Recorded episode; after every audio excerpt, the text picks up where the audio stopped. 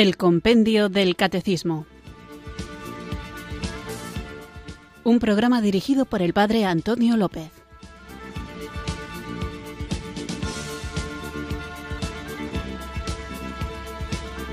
Muy buenas tardes, queridos oyentes de Radio María. Recibido un afectuoso saludo, un cariñoso saludo desde Irurzun, en Navarra, quienes os ponéis en sintonía con esta emisora de la Virgen para escuchar el programa El Compendio del Catecismo. Soy el padre Antonio López, nuevo conductor de este programa, y vamos hoy a seguir con la introducción de el Compendio del Catecismo.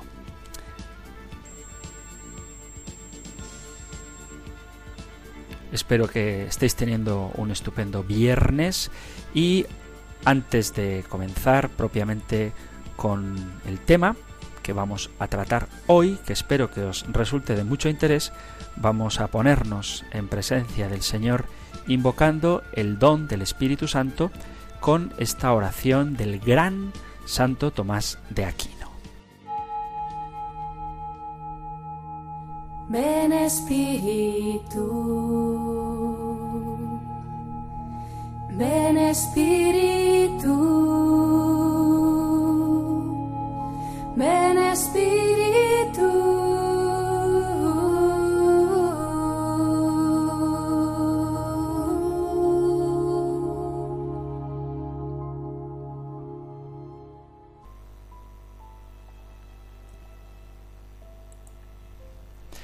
Creador inefable, que en los tesoros de tu sabiduría has establecido tres jerarquías de ángeles, y las has colocado sobre el cielo empíreo con orden admirable, y has dispuesto admirablemente todas las partes del universo.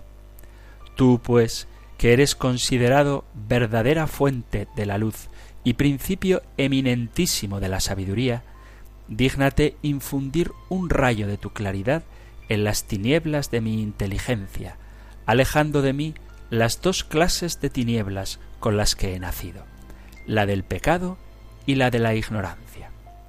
Tú que sueltas las lenguas de los niños, prepara mi lengua e infunde tu gracia y tu bendición en mis labios.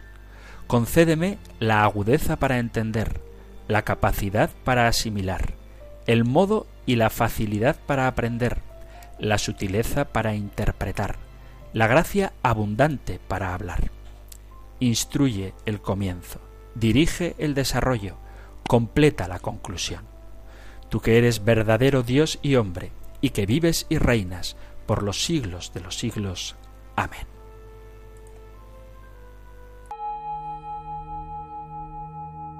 Ven Espíritu,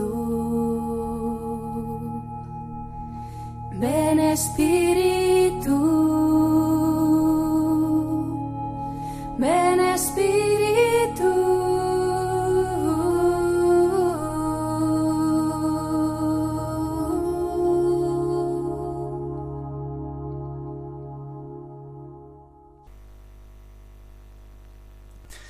después de haber invocado el don del Espíritu Santo para que prepare nuestro entendimiento a recorrer este camino de conocimiento del compendio del catecismo, os recuerdo, mis queridos oyentes, que ayer dediqué la mayor parte del programa a explicar la estructura que iba a seguir el compendio del catecismo, este programa de Radio María que podéis escuchar todos los días, de lunes a viernes, de 4 a 5 de la tarde.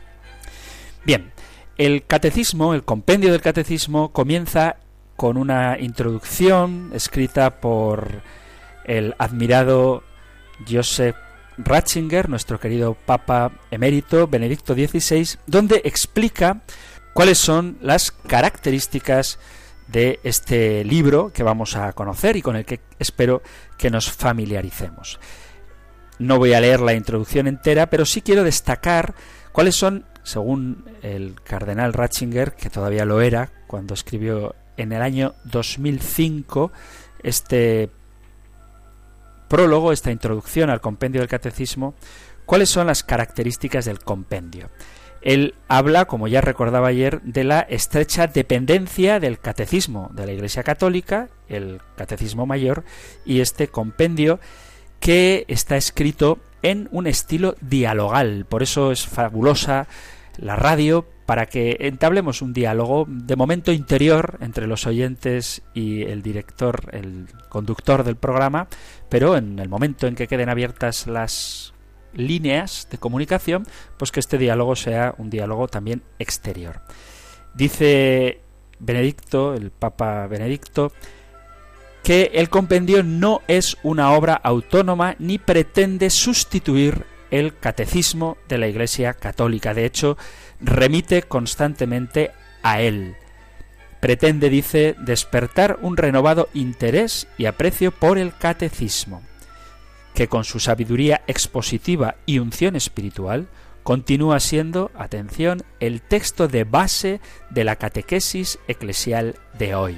Por lo tanto, queridos oyentes, os remito también al programa diario del Catecismo de la Iglesia Católica, tanto en su edición actual, presentada por el padre don Luis Fernando de Prada, como las reposiciones que de la explicación del catecismo hizo don José Ignacio Munilla. El catecismo está dividido, como lo está también el compendio, en cuatro partes, que corresponden a las leyes fundamentales de la vida en Cristo.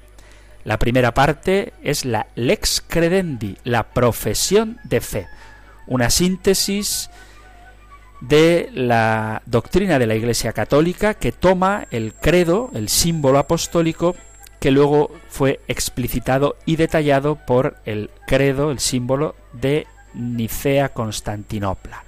La segunda parte se titula La celebración del misterio cristiano, es decir, la lex celebrandi. El anuncio del Evangelio dice encuentra su respuesta privilegiada en la vida sacramental.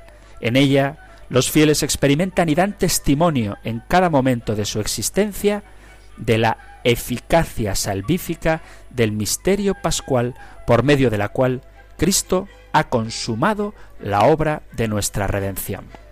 Una tercera parte se titula La vida en Cristo, la lex vivendi, es decir, el compromiso de los bautizados en manifestar en sus comportamientos y sus decisiones éticas la fidelidad a la fe profesada y celebrada. Las dos primeras partes. Profesada, la lex credendi, el credo, y celebrada, la lex celebrandi, la celebración del misterio cristiano.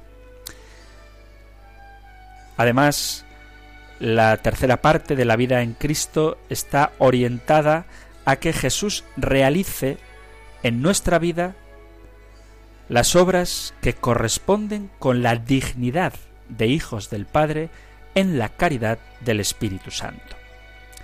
Y la cuarta parte del catecismo y también del compendio es la que se titula la oración cristiana, que ofrece una síntesis de la lex orandi, donde sobre todo se pide a los creyentes que tengamos un diálogo con Dios en la oración, que es la expresión privilegiada de nuestra comunicación con el Padre y de hecho la fórmula que se utiliza así sistemática durante esta cuarta parte es la privilegiada también oración que Jesús nos enseñó, el Padre nuestro. Además, lo mismo que en el Evangelio vemos como Jesús entabla diálogo con sus discípulos, con los enfermos a los que sana, con la mujer samaritana, por ejemplo, con la mujer pecadora, también con los fariseos y con sus propios apóstoles, este compendio del catecismo está escrito en forma, como decía al principio, dialogal. Un diálogo ideal, dice, entre el maestro y el discípulo. Además, el libro del compendio, que como os dije ayer también, os aconsejo que lo tengáis delante mientras escucháis este programa, aporta una serie de dibujos preciosos donde se manifiesta la riqueza del patrimonio de la iconografía cristiana. la imagen es predicación evangélica. La imagen sagrada, dice la introducción al compendio, puede expresar mucho más que la misma palabra. Esto obviamente en un medio como el de la radio resulta más difícil de mostrar, pero como os animo a que tengáis delante el catecismo, el compendio del catecismo, pues ahí podréis ver las láminas y la explicación de cada una de ellas que este libro nos ofrece. Y termina el por entonces cardenal Ratzinger diciendo que este compendio puede constituir un instrumento para satisfacer tanto el hambre de verdad de los fieles de toda edad y condición, como la necesidad de todos aquellos que sin ser fieles tienen sed de verdad y de justicia. Por eso la idea de que invitemos a creyentes de otras religiones, incluso ateos, agnósticos sincretistas, a escuchar este programa, es en realidad ofrecer la posibilidad de saciar esa sed de verdad que late, que clama en el interior del corazón de todos los hombres, porque hemos sido hechos para la eternidad y mientras no estemos saciados de ella, nunca nos veremos contentos. Mirad, hubo una vez una imagen que me encantó en la que se representaba esto, si podéis, lo podéis dibujar, si queréis, lo podéis dibujar con un lápiz, y dibujaba el alma del hombre, el, el alma del hombre hecha a imagen de Dios, a imagen de la Trinidad. Entonces se dibuja un triángulo equilátero. Y después, la meditación esta visual que escuché y que me encantó, decía que a veces el hombre trata de llenar su corazón, su alma, hecha a imagen de la Trinidad, representada en un triángulo equilátero, pues trataba de llenarlo con el mundo. Y entonces se trata de dibujar una bola del mundo dentro del interior del triángulo equilátero.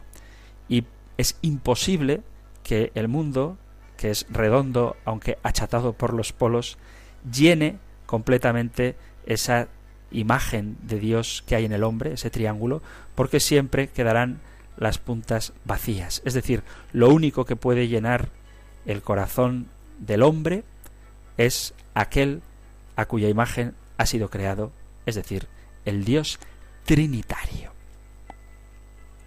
En su introducción, el cardenal Ratzinger habla de que la finalidad del compendio del catecismo es esta: presentarse como una exposición completa e íntegra de la doctrina católica que permite que todos conozcan lo que la Iglesia misma profesa, lex credendi, celebra, lex celebrandi, los sacramentos, vive, lex vivendi, la moral, y ora, lex orandi, la oración cristiana.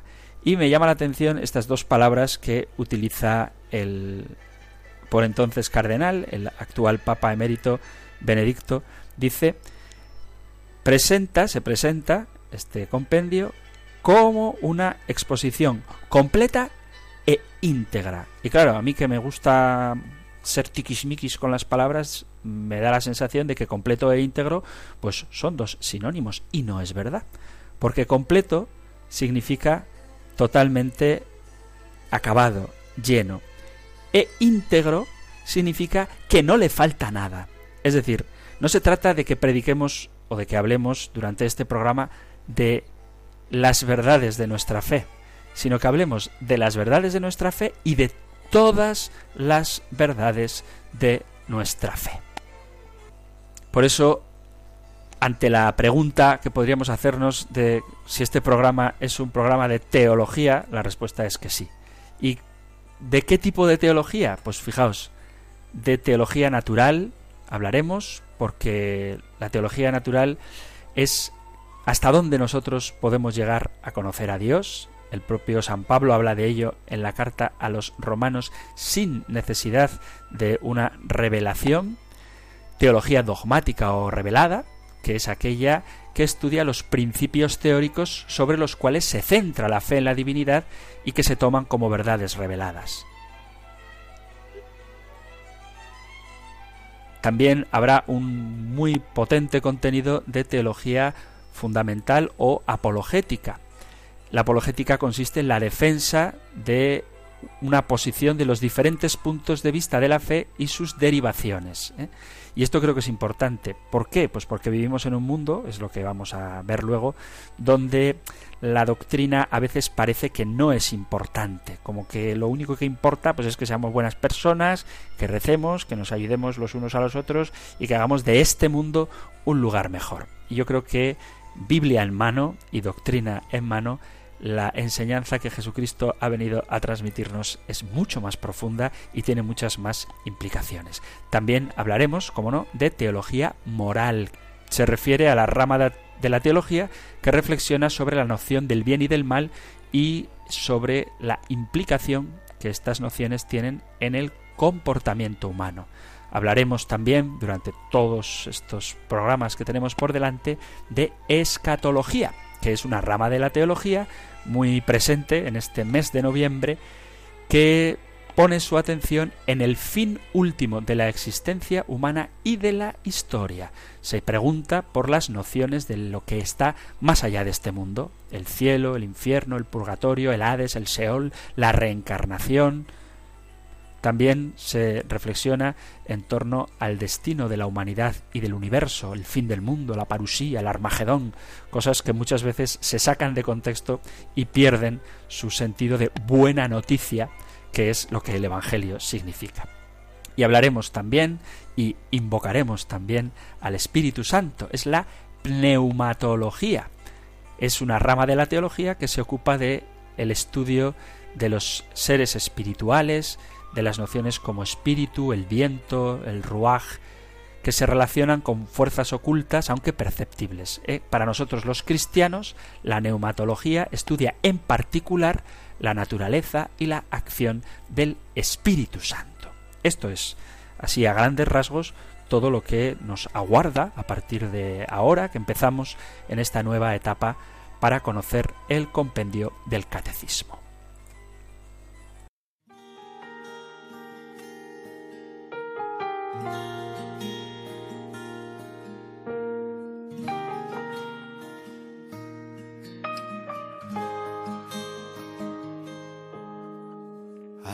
Despistado como un nuevo turista en esto del reino de Dios. Ando más sediento que la samaritana buscando sin saberlo a Dios. Ando escalando como un nuevo zaqueo para llamar tu atención. Ando deseando como cualquier enfermo que me toque, Señor. Ando arrepentido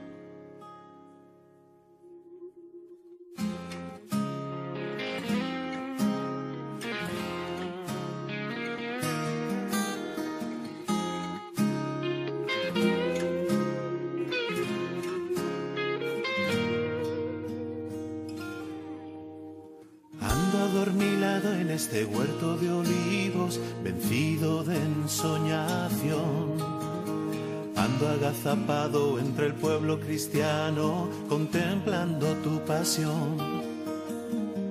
Ando temeroso de gritar que te sigo en cualquier ocasión. Ando avergonzado de saber que lo hago sin plena convicción ando esperando, caminando con los de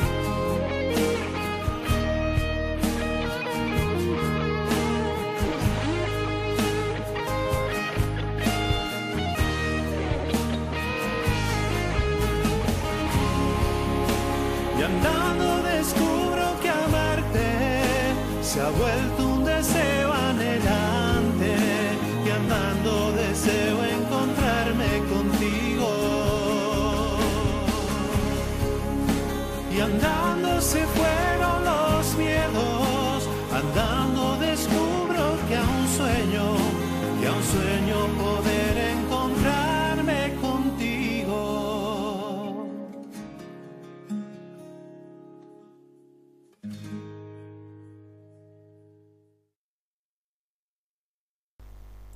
Estás en Radio María escuchando el compendio del catecismo conmigo, con el padre Antonio López, que hablo con vosotros desde Irurzun en Navarra. Acabamos de escuchar esta canción Andando de Fray Nacho. Me gusta mucho porque efectivamente la vida cristiana es un camino para poder encontrarnos con el Señor. Además es una canción plagada de alusiones a pasajes bíblicos.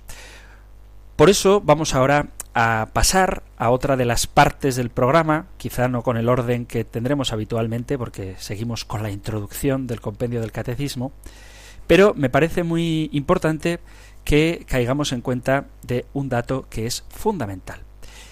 Y es que este programa, como hemos venido hablando, trata de la doctrina de la Iglesia. Y no será, no será, preguntan algunos, que las doctrinas tampoco son tan importantes. ¿No será que basta con ser buenas personas? ¿No será que a veces la doctrina, el catecismo, esos dogmas, lo que hacen en realidad es dividir a los creyentes en vez de sembrar paz y armonía, que es lo que Jesús vino a hacer al mundo? De hecho, no es raro encontrar personas que minimizan el sentido de la doctrina y de la enseñanza porque bueno, al final lo importante no es saber cosas, lo importante es ser buenas personas. Y también puede que lo hayáis oído, eh, las religiones son todas iguales. Al fin y al cabo, lo único que hacen es cambiar el nombre de Dios y ya está. ¿Podemos aceptar algo como esto? Evidentemente no. ¿Por qué no? Pues no porque las religiones tengan cuestiones opinables con respecto a si a Dios hay que llamarle Alá o Buda o Yahvé o Jehová o Elohim o mm, Brahma o, o, Dios o Padre. Es, no es una cuestión de nombre, es una cuestión que es muchísimo más profunda.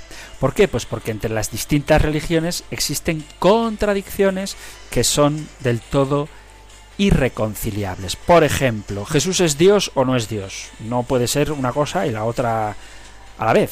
¿Es necesario o no es necesario el bautismo? ¿Existe un Dios que es Trinidad? El Dios católico, el Dios cristiano es un Dios Trinidad. ¿Necesito de la gracia para salvarme? ¿Existe la posibilidad de no salvarme? ¿O con la fuerza de mi propia voluntad y concentrándome e invocando al universo para que haga realidad todas mis aspiraciones es suficiente. ¿Hay reencarnación o hay resurrección? ¿Puedo tener una relación personal con un Dios que es Padre o se trata de una especie de energía abstracta con la que algún día me fundiré? Es decir, no son iguales ni complementarias. Hay elementos de verdad, por supuesto, en otras religiones, pero se dan también contradicciones. Por eso me gustaría hacer alusión a por qué es tan importante conocer la sana doctrina.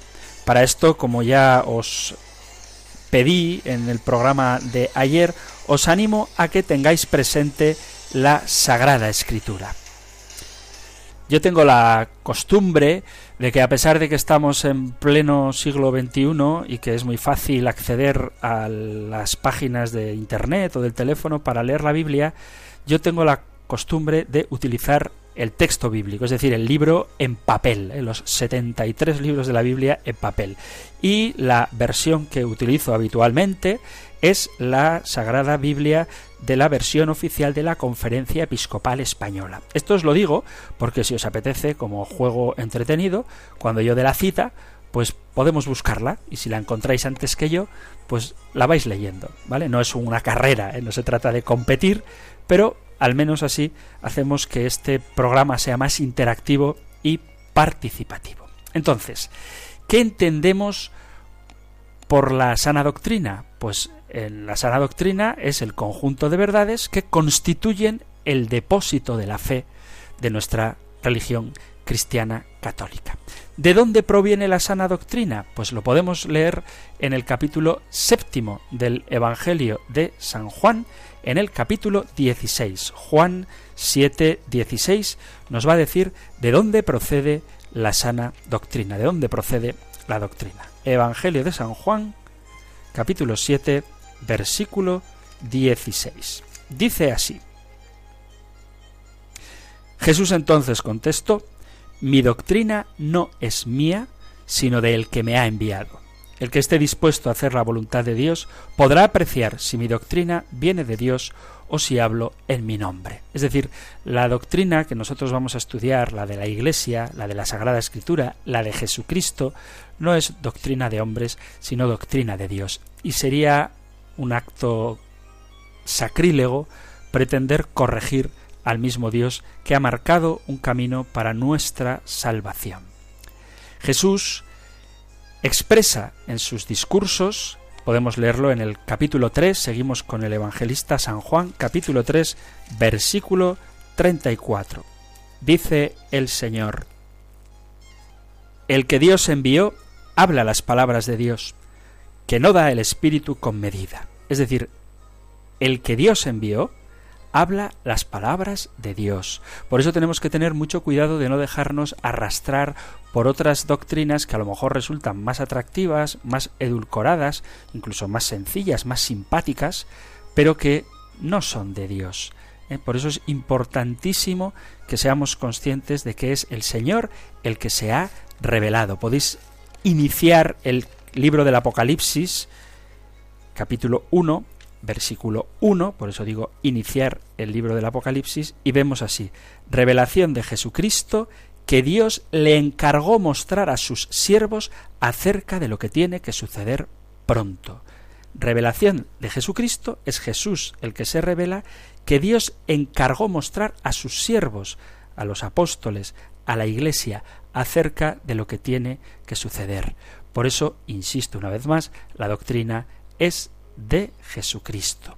Y precisamente porque es de Jesucristo, la doctrina tiene poder para transformar y también para asombrar. Resulta asombroso que todavía hoy no tengamos conciencia de la grandeza de la enseñanza de nuestra Madre la Iglesia. Por eso vamos a pasar ahora a los Hechos de los Apóstoles, en el capítulo 13 de los Hechos de los Apóstoles, en el versículo 12, nos dicen así, nos dice San Lucas en este libro. Dice, el procónsul, viendo lo sucedido, creyó, impresionado por la doctrina del Señor.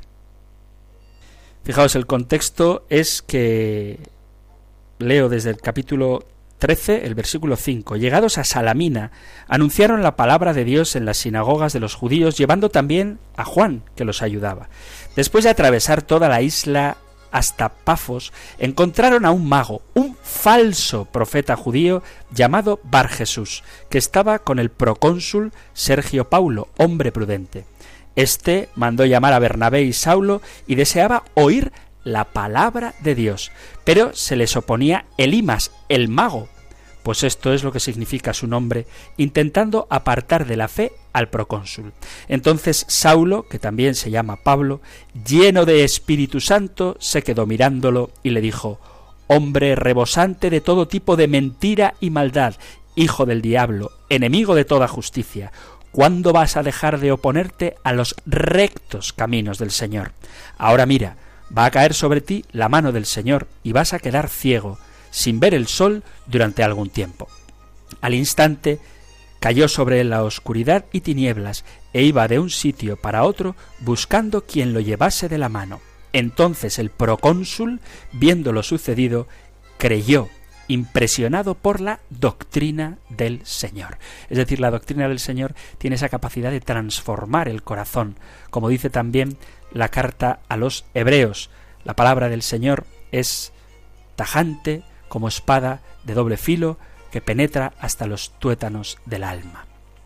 Por eso tenemos que aceptar la grandeza de nuestra doctrina. Esta doctrina, la doctrina de Jesús, la sana doctrina, la buena doctrina, tiene el poder de penetrar en lo más profundo de nuestro ser, de examinar nuestros pensamientos y deseos y de descubrir si somos buenos o malos. Acabo de citar la carta a los hebreos en el capítulo cuarto, versículo doce, que paso ahora a leer literalmente, y dice así porque la palabra de Dios es viva y eficaz, más tajante que espada de doble filo, penetra hasta el punto donde se dividen alma y espíritu, coyunturas y tuétanos, juzga los deseos e intenciones del corazón. Nada se le oculta, está patente y descubierto a los ojos de aquel a quien hemos de rendir cuentas. No sé si son textos suficientes, pero voy a continuar. ¿Por qué es importante estudiar la doctrina? El estudio y la enseñanza de la doctrina es fundamental para nuestra vida cristiana, ya que esto nos ayuda a vivir y a agradar a Dios de una forma correcta. Al reconocer que esta doctrina viene de Dios, no nos debe quedar la menor duda de que es buena y perfecta y por lo tanto no tenemos que temer estudiarla y enseñarla con la libertad y autoridad que Él ha depositado en su Iglesia. Debemos tener muy claro que al estudiar y enseñar la doctrina no podemos contaminarla y esto es un gran problema, con nuestras ideas y percepciones, ya que al ser de Dios, la palabra, la doctrina, es perfecta tal cual es, aunque muchas veces necesite explicación. El estudio y la enseñanza de la doctrina tiene que generar en nosotros un cambio, tiene que ver qué causas y problemas y conflictos hay entre nosotros, porque la palabra de Dios nos confronta con lo que Dios quiere de nosotros. Es como si nos pusiera delante de un espejo ante nuestra realidad, muchas veces pecaminosa, y cuál es nuestra situación delante de Dios. Y esto ciertamente muchas veces resulta incómodo ver cómo somos, pues a veces duele, pero confiamos en que la misericordia de Dios y la fuerza de su palabra y la gracia de los sacramentos y la capacidad transformadora que tiene la oración son capaces de sanarnos. Nos lleva, conocer la doctrina, a una comunión con el Padre y el Hijo en el Espíritu Santo y nos llevan a un proceso de santificación diaria a través de la obediencia a su palabra. Por eso, la palabra de Dios, la doctrina, nos enseña una manera correcta de vivir. Por eso hay que conocer las doctrinas que Dios ha dado al pueblo elegido, que es su iglesia, y conocida, permanecer firmes y fieles en el aprendizaje y la enseñanza para poder disfrutar plenamente de esa relación personal con Dios que luego nos llevará a una relación más abierta, más fluida, más caritativa con nuestro prójimo.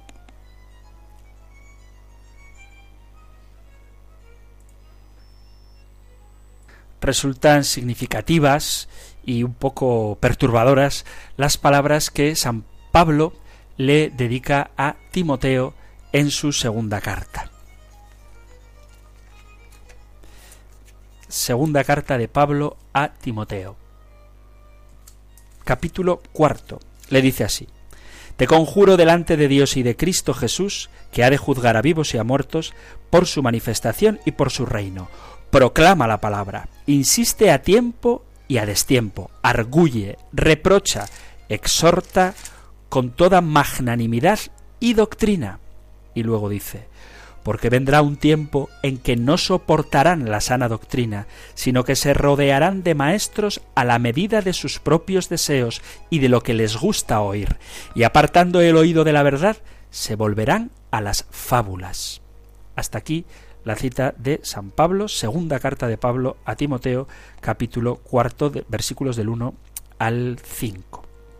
Entonces, ¿Qué está queriendo decir? Que es fácil dejarse arrastrar. También San Pablo a los Gálatas les hace una advertencia que resulta terrible. San Pablo a los Gálatas, al inicio, desde la carta a los Gálatas,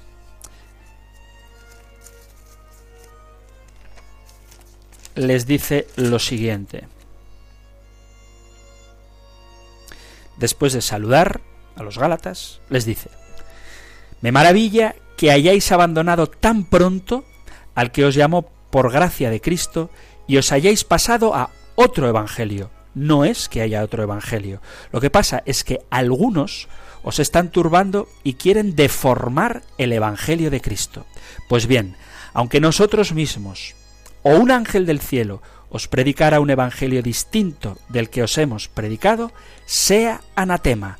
Lo he dicho y lo repito, si alguien os anuncia un evangelio diferente del que recibisteis, sea anatema. Cuando digo esto, busco la aprobación de los hombres o la de Dios, o trato de agradar a los hombres. Si siguiera todavía agradando a los hombres, no sería siervo de Cristo. Esto es importante porque aunque hay gente que le parece que la doctrina es un síntoma de intransigencia, en realidad no se trata más que de un síntoma de fidelidad a Jesucristo y al camino de salvación que Él nos ha mandado. Por eso es tan importante vivir en comunión con nuestra Madre, la Iglesia. Muchas veces la Biblia advierte sobre los peligros de predicar un Evangelio que no sea el que nos ha entregado Jesucristo a través de su Iglesia, a través de los discípulos, a través del magisterio y de la enseñanza de la Santa Madre Iglesia. De hecho, las palabras que utiliza San Pablo son muy fuertes.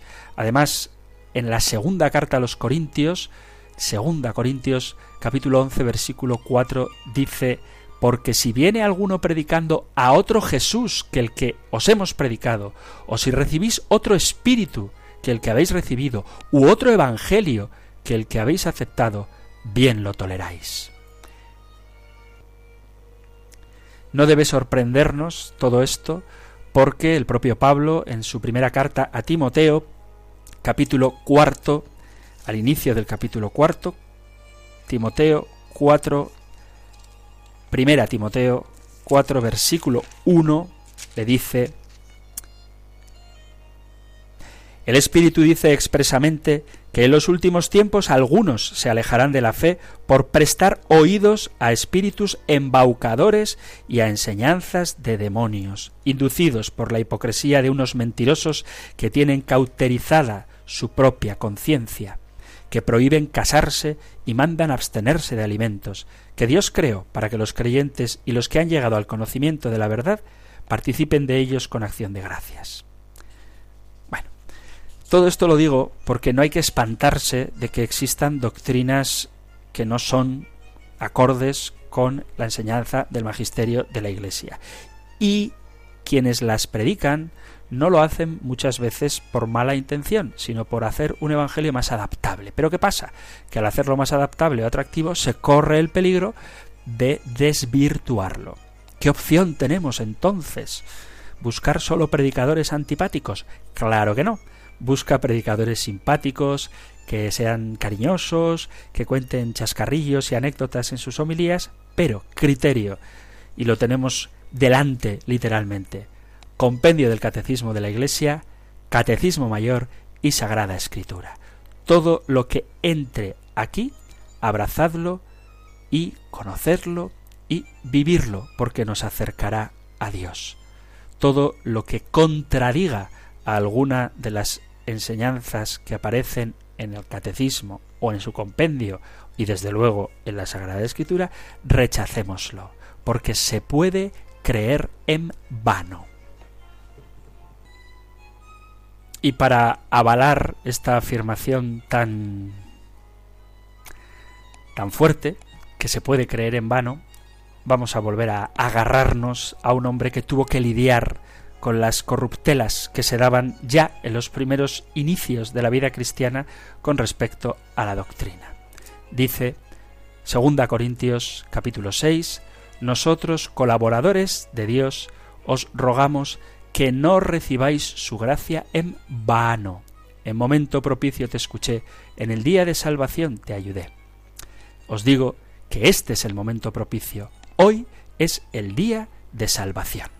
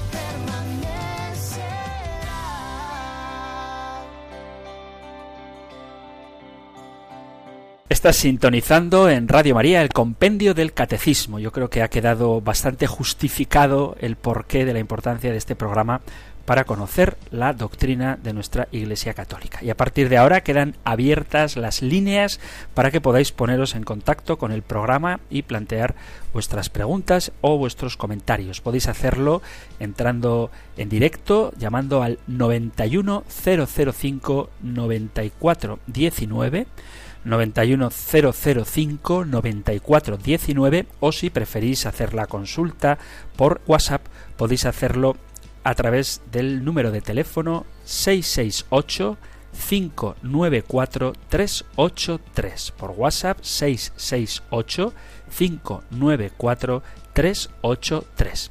También podéis poneros en contacto con el programa a través de la dirección de correo electrónico compendio arroba. Así que, como digo, quedan abiertas las líneas y yo a la espera de vuestras llamadas al 91 005 94 19 o por WhatsApp 668 594 383.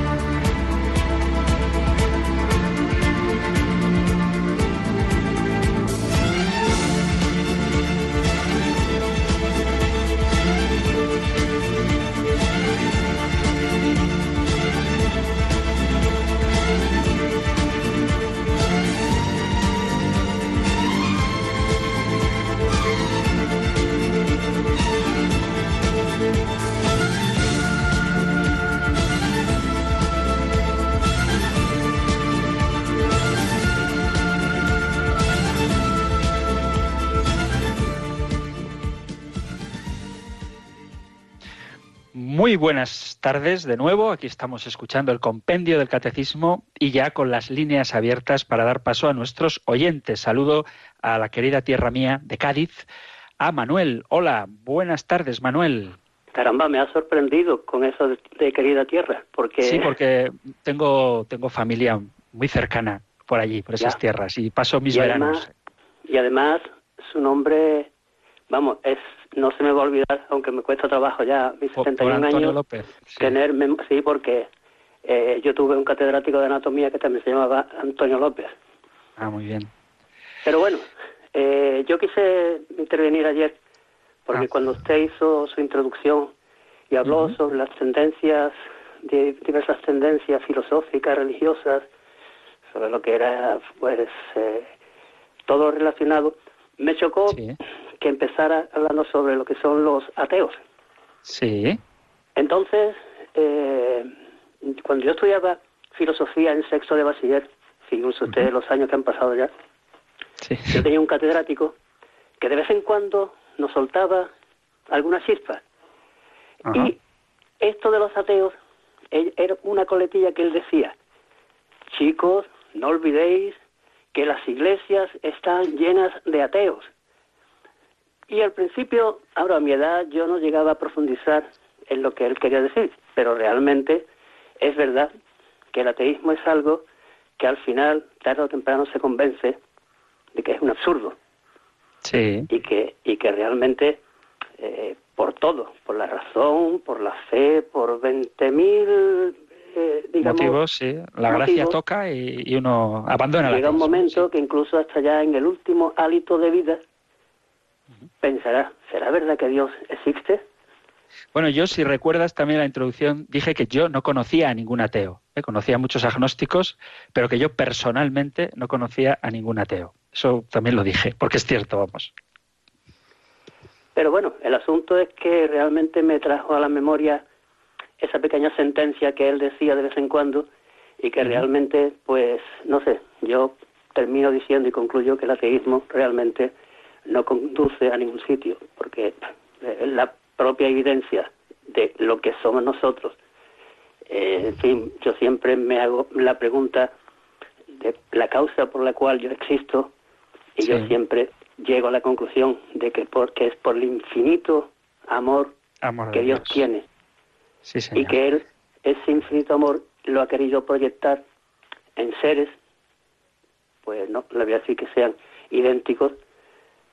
Bueno, hechos a su Pero- imagen y semejanza, es la a su expresión y bíblica. y que lo grande de todo esto es que Él haya querido hacernos partícipes de su gloria. Eso es lo que realmente a mí siempre llego a esa conclusión. Muy bien, Manuel, pues mandamos este mensaje a todos los ateos que quizá nos estén escuchando para decirles que Dios les ama y les espera. Eh, te agradezco mucho la llamada, me encantaría charlar contigo, pero tenemos que atender ahora desde Barcelona a nuestra amiga Piedad. Hola, Piedad. Hola, buenas, tardes. Muy Dios buenas bendiga tardes. a todos. Amén, ¿qué tal? pues ¿Qué me mire, cuentas, eh, a ver, pues yo quisiera saber exactamente las indulgencias que son y qué clase de indulgencias hay y cómo se pueden obtener. Bueno, vamos a ver. Eh, te diría que eh, existen varios tipos de indulgencias, la- lo que se llama la indulgencia plenaria. Supongo que tendremos durante nuestro programa la ocasión de hablar de este tema. Y luego está lo que se llaman las indulgencias parciales. Entonces, la Iglesia, según su criterio, va concediendo a ciertos actos de piedad eh, pues el beneficio de la indulgencia, bien sea indulgencia plenaria o indulgencia parcial. Entonces, ¿qué cosas conceden indulgencia plenaria?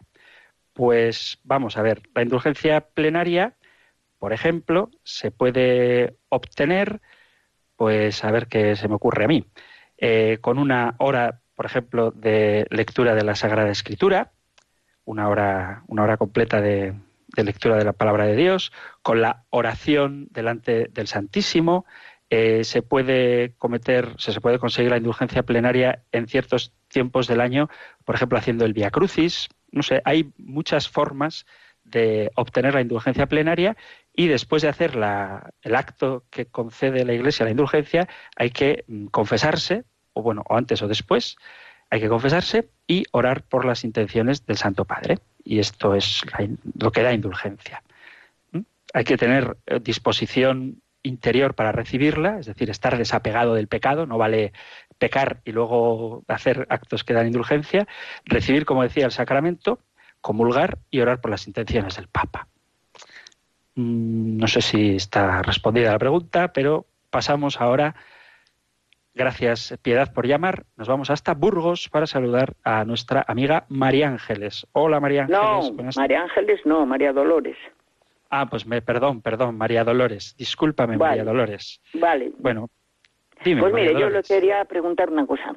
Yo sí que soy creyente, pero también mm, digo una cosa. En toda la vida que vive una persona, sea mucho o poco regular, siempre Sí. hay momentos en que un creyente es ateo y lo contrario. En toda la vida de un ateo, en algún momento de su vida o en su interior, es creyente. Es decir, que no se puede así netamente decir este ateo, este creyente. No, yo soy creyente, pero en algún momento soy atea. No, no, atea no, es la palabra, es la duda de que Dios es bueno. Esa es la duda. Dios nos complicó la vida mucho. Se la complicó Él y se la complicó a nosotros, nos la complicó. Y se la complicó a su Hijo Jesús y a su Madre María. Porque hay que ver lo que sufrimos los humanos, lo que sufrió Jesús y lo que sufrió la Virgen en su día. Y entonces, para mí, y si lo hablo con mi marido, mi marido, tú siempre estás diciendo que Dios es bueno, pues ya lo decía tu madre y tu padre y toda tu familia. Y yo creo que no fue tan bueno.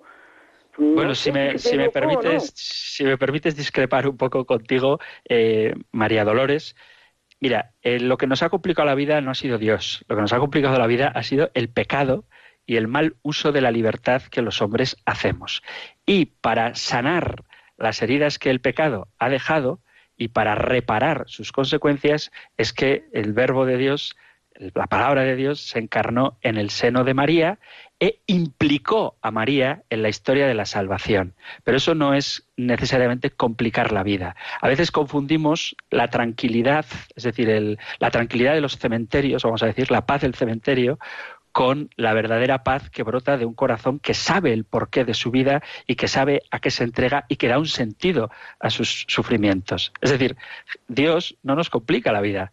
Dios nos ha marcado un camino y en la medida en que nosotros nos desviamos de ese camino, es que nosotros solitos, precisamente por no contar con él, nos complicamos la vida. Y con respecto a que somos todos ateos, yo te diría, todos vamos en camino, y a veces puede que los designios de Dios pues nos resulten un poquito misteriosos. ¿Por qué? Pues porque su pensamiento es más grande que nuestro pensamiento, así como el cielo está más alto que la tierra, pues sus caminos que nuestros caminos. ¿eh? Pero el hecho de que nosotros no tengamos capacidad para entender todo lo que Dios hace, no significa ni que Dios no nos ame, ni que Dios no piense en nosotros, ni que Dios no tenga preparado un camino, perdón, un destino de felicidad eterna. Entonces, es verdad que estamos en camino, es verdad que uno puede sentir en determinados momentos una especie de fluctuación en la fe. Te animo, sin ir más lejos, a que leas los salmos. Algunos son de alabanza, otros prácticamente claman a, la desesperación, claman a la desesperación, manifiestan la desesperación del salmista, pero que luego acaba mm, llegando a la confianza en Dios. Otros salmos son de petición de perdón. Es decir, en la vida, como en, todo, el ser humano es complejo y no podemos eh, querer, no podemos permitir que nos aceche la idea torcida de que si todo no es lineal y perfecto está mal. El mundo, las montañas, eh, los valles, los desiertos y los océanos son una riqueza que no complica el mundo, sino que lo embellece. ¿eh? Pues de la misma manera, Dios no nos complica la vida, sino que nos la simplifica. Basta que estemos dispuestos a hacer su voluntad. ¿eh? Bueno, pues con esta llamada de nuestra amiga mm, María, María Dolores, perdón, sí, María Dolores, desde Burgos, terminamos nuestro programa de hoy. Así que, queridos oyentes, voy a terminar, como cada día intentaré hacer, con la Sagrada Escritura en el libro de los números, hablando de la bendición que aparece en este texto y que es la que usaban Aarón y sus hijos para bendecir a los hijos de Israel. Con ella me despido de vosotros. El Señor os bendiga y os proteja, ilumine su rostro sobre vosotros y os conceda su favor, que el Señor os muestre siempre su rostro y os conceda la paz. Os espero el lunes en un nuevo programa del Compendio del Catecismo. Un abrazo.